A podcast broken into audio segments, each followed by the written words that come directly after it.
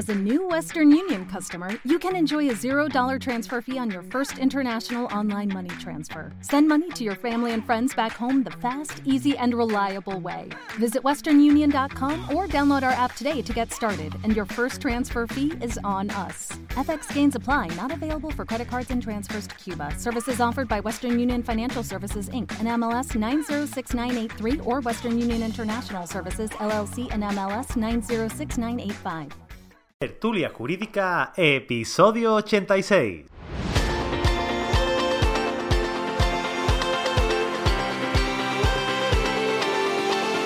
Hola, buenos días y bienvenidos a Tertulia Jurídica, el podcast donde los profesionales del derecho se quitan la toga y comparten su visión sobre temas de actualidad.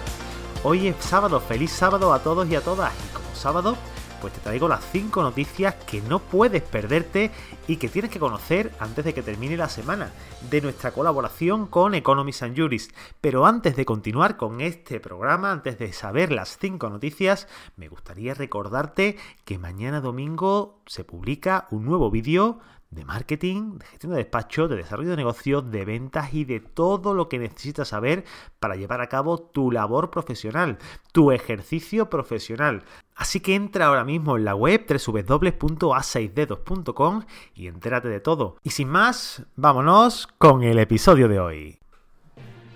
IRPH, el esperado pronunciamiento del Tribunal Supremo llegará el próximo miércoles. Meses después de que el Tribunal de Justicia de la Unión Europea dejara de la mano de los tribunales españoles examinar en todo caso su legalidad y falta de transparencia, el próximo miércoles 21 de octubre, la Sala de lo Civil del Tribunal Supremo votará y fallará acerca de los recursos previamente admitidos a trámite sobre las hipotecas referenciadas a IRPH. El esperado pronunciamiento del Tribunal Supremo aterrizará tras la suspensión del pasado 30 de septiembre, a razón de que su presidente, el magistrado don Francisco Marín Castán, tuviese un contacto directo con un positivo por COVID-19. Así que por prudencia y siguiendo los protocolos sanitarios, el magistrado procedió a autoconfinarse, quedando suspendido el pleno hasta nueva orden. El notariado no está habilitado para digitalizar y conservar los DNI de los ciudadanos. La Sala de lo Contencioso Administrativo del Tribunal Superior de Justicia de Madrid ha declarado nulo de pleno derecho un acuerdo del Pleno del Consejo General del Notariado por el que se regulaba la digitalización del DNI de todos los intervinientes en escrituras públicas y la remisión de esta copia electrónica de estas mismas escrituras si tuviesen objeto total o parcialmente mercantil.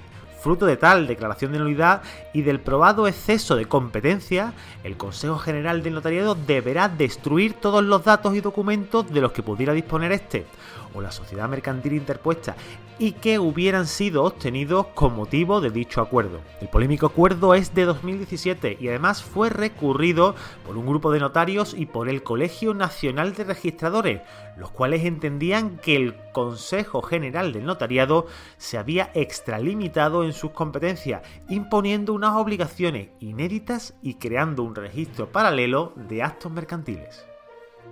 Modificada la Ley de Suelo de Madrid, sustitución de licencias urbanísticas por declaraciones responsables y menos trabas administrativas.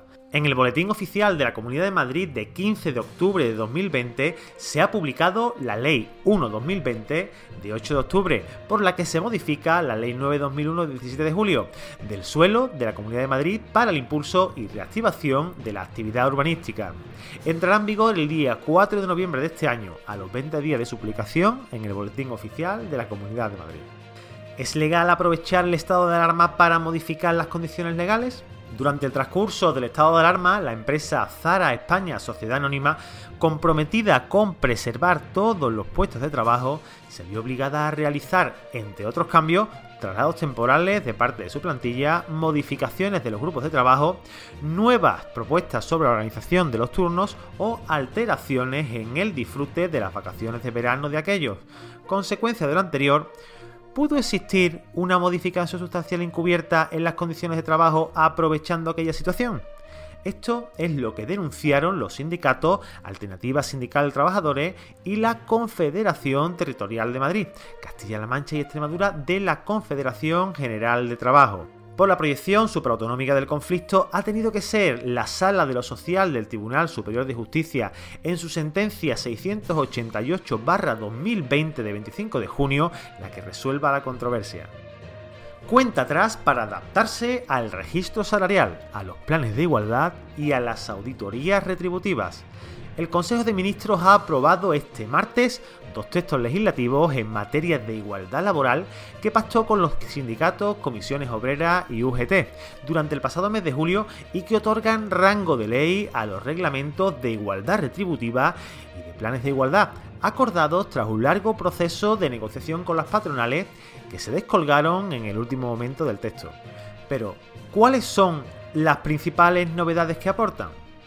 Por un lado, el registro retributivo. Este registro tiene por objeto garantizar la obligada transparencia en la configuración de las percepciones de manera fiel y actualizada y un adecuado acceso a la información retributiva de las empresas, al margen de su tamaño, mediante la elaboración documental de datos promediados y desglosados. Por otro lado, el plan de igualdad. Las empresas deberán contar con planes de igualdad efectivos y específicos que pongan en énfasis en el diagnóstico con efectos reales y sin reproducir estereotipos de género. Y por último, la auditoría retributiva. Las empresas obligadas a elaborar el plan de igualdad deberán incluir en el mismo una auditoría retributiva. Esta tiene por objeto obtener la información necesaria para comprobar si el sistema retributivo de la empresa, de manera transversal y completa, cumple con la aplicación efectiva del principio de igualdad entre mujeres y hombres en materia de retribución. Y bueno, esto ha sido todo por hoy. Estas son las 5 noticias que tienes que conocer antes de que acabe la semana. Y recuerda que todos los domingos tienes una cita conmigo a las 10 de la mañana en mi canal para aprender de gestión de despacho, desarrollo de negocios, venta, marketing para abogados, todo lo que necesitas para llevar a cabo tu labor profesional, para llevar a cabo bien tu ejercicio profesional. Así que familia, pasad muy buen sábado. Chao.